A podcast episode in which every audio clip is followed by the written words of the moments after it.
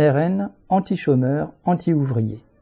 Lors des débats à l'Assemblée sur le projet de réforme de l'assurance chômage présenté par le gouvernement, les députés du Rassemblement national devaient à la fois entretenir leur image d'opposants à Macron et montrer leur capacité à satisfaire les exigences du patronat.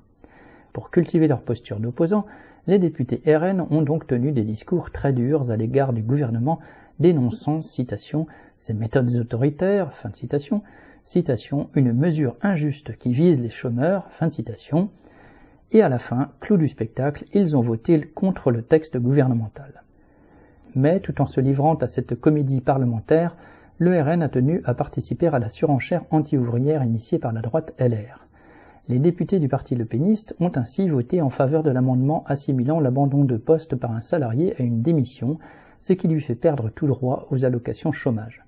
Pour ne pas être en reste, Le Pen a proposé que soit considéré comme une démission le refus d'accepter un contrat à durée indéterminée, CDI, à la fin d'un contrat à durée déterminée, CDD.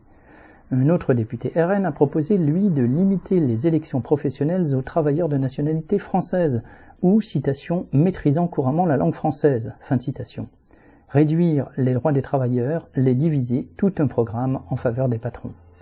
Ces amendements ont été rejetés, mais en les proposant, le RN voulait démontrer qu'il pouvait être du côté des patrons aussi bien que Macron.